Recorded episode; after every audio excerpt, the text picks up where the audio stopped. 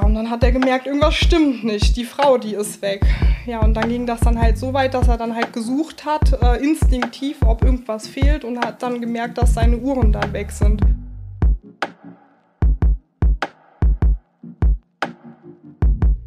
Aber man darf niemals vergessen, dass da Menschen dahinter stehen. Am Ende sind sogar die ganzen ähm, Leute aus der Abteilung in unser Büro gekommen, hat, haben sich dann vorgestellt. Also es war sehr familiär schon von Anfang an gewesen.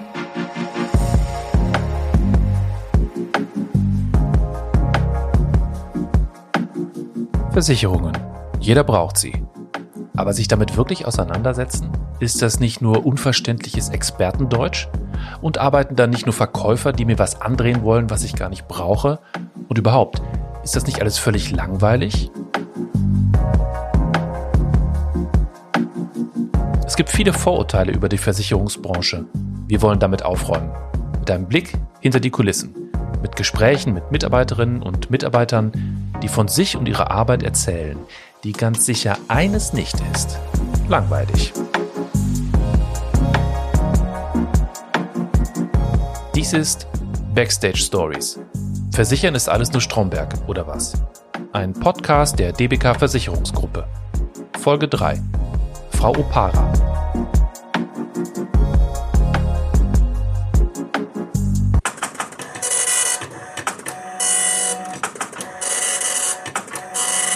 Ja, also mein Name ist Florence Opara, ich bin 27 Jahre alt und komme aus dem schönen Lahnstein.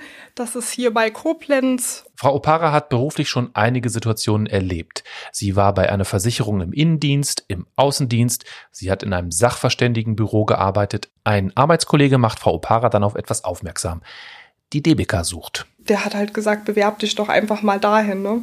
Weil das war auch sehr familiär bei mir damals in der Firma gewesen und der Chef hat auch immer gesagt, wenn dir was anderes gefällt, der war total cool gewesen und hat dann gesagt, wenn dir was anderes gefällt, dann mach das, ich unterstütze sie, ne? Also das war ein sehr menschlicher Chef gewesen, also der war sehr, sehr lieb und ähm, dann habe ich mich halt beworben. Der wusste aber im ersten Moment nichts. Und dann zwei Tage später, als ich dann die Zusage für ein Vorstellungsgespräch bekommen habe, habe ich ihm auch sofort rein Wein eingeschenkt und habe dem gesagt, ich habe jetzt hier was am Start. Also viele, die das dann hören, ne, die denken dann, mein Gott, ey, wie, wie offen halt. Ne? Aber ich habe genau das an dem Chef geschätzt. Also sowas gibt es ja kaum heutzutage. Also wo kann man so offen sein? Dann habe ich mich beworben und ähm, wurde dann auch sehr, sehr schnell genommen als Schadensregulierer. Wie lange sind Sie jetzt hier?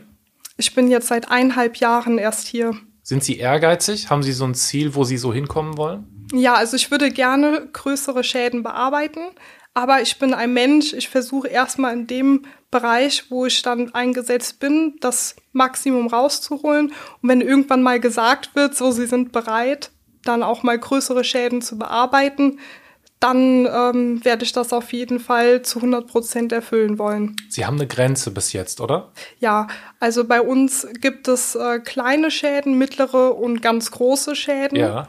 Und äh, ich bin noch aktuell bei den kleineren. In der letzten Folge dieses Podcasts, die Folge mit Herrn Aretz, da ging es auch um diesen Bereich. Da ging es um große Schäden. Wer den verpasst hat, kann den jetzt gerne nochmal nachhören.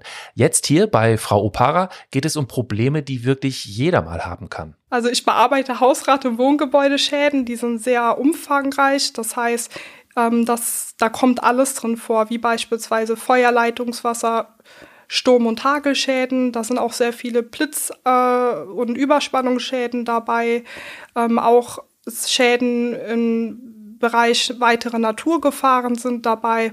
Das heißt, wenn der Versicherungsnehmer einen Überschwemmungsschaden hat oder einen Rückstauschaden, wird das auch über unsere Abteilung abgewickelt. Also ich habe zum Beispiel einen Fall mal reguliert, da hat der Kunde angerufen und hat gesagt, ja, ich habe hier meinen ganzen Boden ähm, angesenkt und dann habe ich halt hinterfragt und äh, das war ein Mieter gewesen, der hatte dann auf eigene Kosten seinen Bodenbelag eingebracht, das war ein Laminatboden und dann habe ich gefragt, wie passiert das denn, weil das waren mehrere Senkschäden gewesen. Mhm. Er meinte, er hätte mit Freunden dann einen schönen Abend verbracht und ähm, hätte dann Shisha geraucht geraucht und beim Aufstehen wurde dann die Shisha umgerissen und dadurch ist die Kohle dann auf den Boden gefallen. Also das hört man ja gerade auch, junge Menschen machen das ja heute sehr, sehr oft. Das Shisha-Rauchen mhm. ist sehr modern geworden. Mhm. Und dann hat er gesagt, oh Gott, oh Gott, ist das denn überhaupt versichert?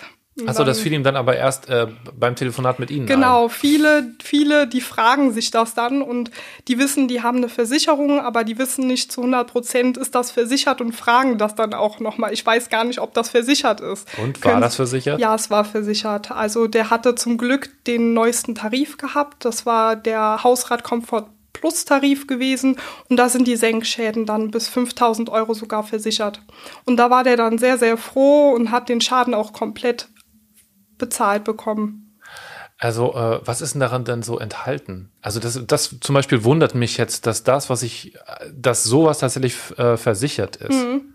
Also, da sind ganz, ganz viele äh, Dinge enthalten. Zum Beispiel, wir haben sehr oft Leitungswasserschäden.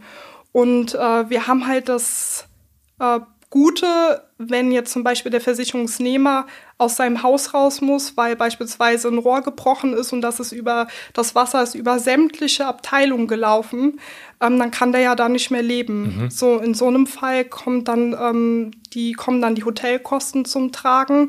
Das heißt, man prüft natürlich dann für den Versicherungsnehmer ist das Gebäude unbewohnbar und dann kann der Versicherungsnehmer bei so einem Fall sogar aus dem Haus raus. Also ich hatte vor kurzem so einen Fall gehabt.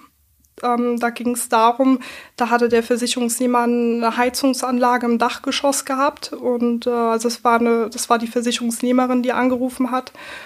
Ähm, und da ist äh, ein Schlauch von der Heizung abgeplatzt und da ist der ganze, das ganze Wasser ist über die ganzen Etagen vom Dachgeschoss bis in den Keller gelaufen und die hatte das Haushalt noch nicht so lang gehabt, hat zwei Kleinkinder gehabt. Und die war, war total überfordert gewesen. Die wusste Klar. gar nicht, was sie machen sollte. Mhm. Die fing halt schon am Telefon an zu weinen. Mhm.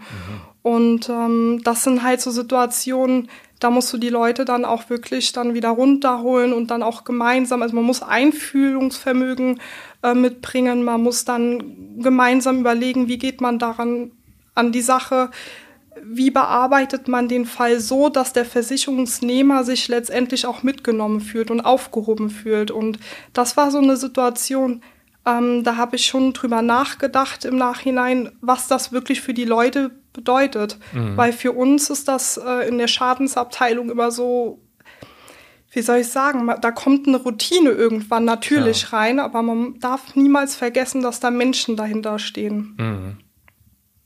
Das heißt, das ist dann schon sowas, wo Sie die Geschichte quasi mit nach Hause nehmen, auch nochmal ein bisschen. Ja, schon, weil das einfach so Alltagssituationen äh, für uns sind, aber für denjenigen, der jetzt wie in dem Beispiel das Haus neu gekauft hat, für die bedeutet das die Existenz.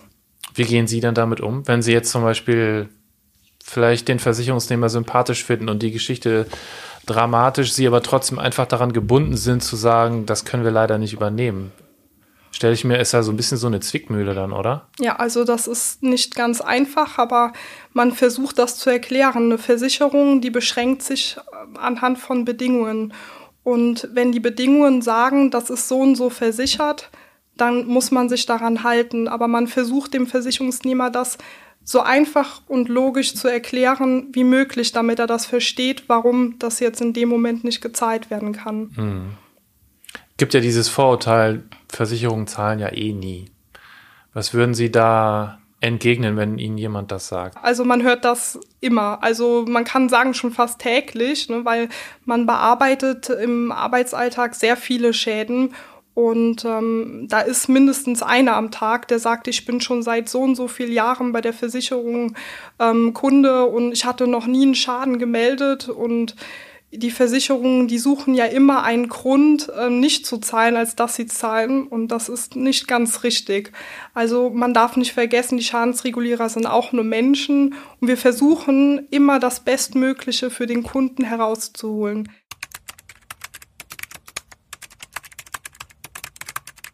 Es gibt dann allerdings auch Fälle, die bleiben hängen. Jeder DBK-Mitarbeiter hat solche Geschichten zu erzählen. Auch Frau Opara. Der hat eine Frau in der Kneipe kennengelernt. Und dann ist er mit der Frau nach Hause, haben, die haben Weinchen getrunken und so. Ein paar Tage später haben die sich einfach nochmal verabredet. Und der Abend ja, beging, hat genauso angefangen. Der hat ein bisschen Wein getrunken und so. Und dann irgendwann so nach dem dritten, vierten Wein merkt er, irgendwas stimmt nicht. Und morgens ist er dann aufgestanden und war dann auf einmal dann halt entblößt und äh, ja, und dann hat er gemerkt, irgendwas stimmt nicht. Die Frau, die ist weg. Ja, und dann ging das dann halt so weit, dass er dann halt gesucht hat, äh, instinktiv, ob irgendwas fehlt und hat dann auf, hat dann gemerkt, dass seine Uhren dann weg sind. Und dann erst hat er die Polizei gerufen und hat sich dann geweigert, eine Urinprobe abzugeben. Und das wurde ihm dann letztendlich zum Verhängnis, weil wir hatten dann die Ermittlungsakten angefordert. Ähm, und dann kam irgendwann raus, anhand von einer Spurensuche haben die dann eine Zigarette identifiziert und anhand dessen haben die dann die Dame ausfindig gemacht. Sie hatte alle Sachen, die sie an dem Abend benutzt hatte, alle mitgenommen. Und ähm, um die Spuren praktisch zu beseitigen. So die Aussage von dem Versicherungsnehmer. Das Einzige, was übrig war, also sie hatte ihr Glas mitgenommen, wo sie draus getrunken hat, die Handtücher, die sie benutzt hat, wenn sie den Toilettengang äh, beendet hat ähm, die, hat sie, die hat Handtücher mitgenommen, alles hat sie mitgenommen und den Zigarettenstummel, den hat sie wohl vergessen.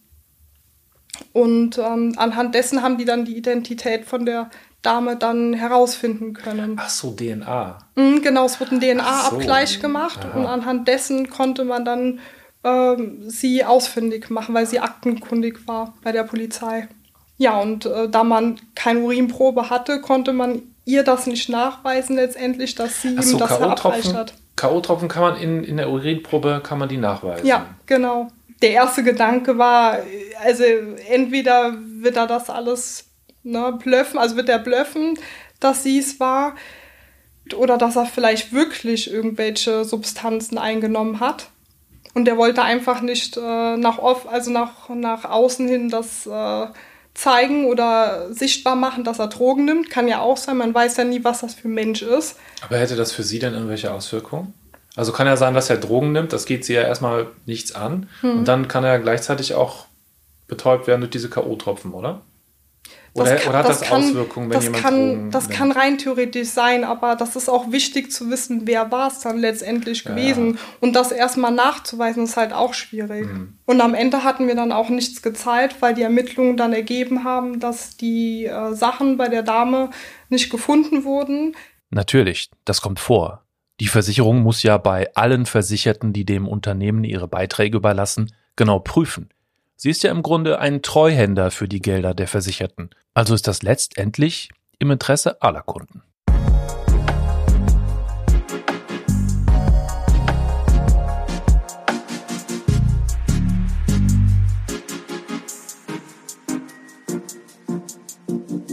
Das war Backstage Stories. Versichern ist alles nur Stromberg oder was? Eine Reihe, in denen wir mit Vorurteilen gegenüber der Versicherungsbranche aufräumen wollen ein Podcast der DBK Versicherungsgruppe. In der nächsten Folge Frau Gattung. Also wie genau wir da vorgehen, ich möchte, möchte ich natürlich jetzt auch nicht alles auspacken, denn ich mache ja hier keine Anweisungen, wie man die Versicherung betrügt.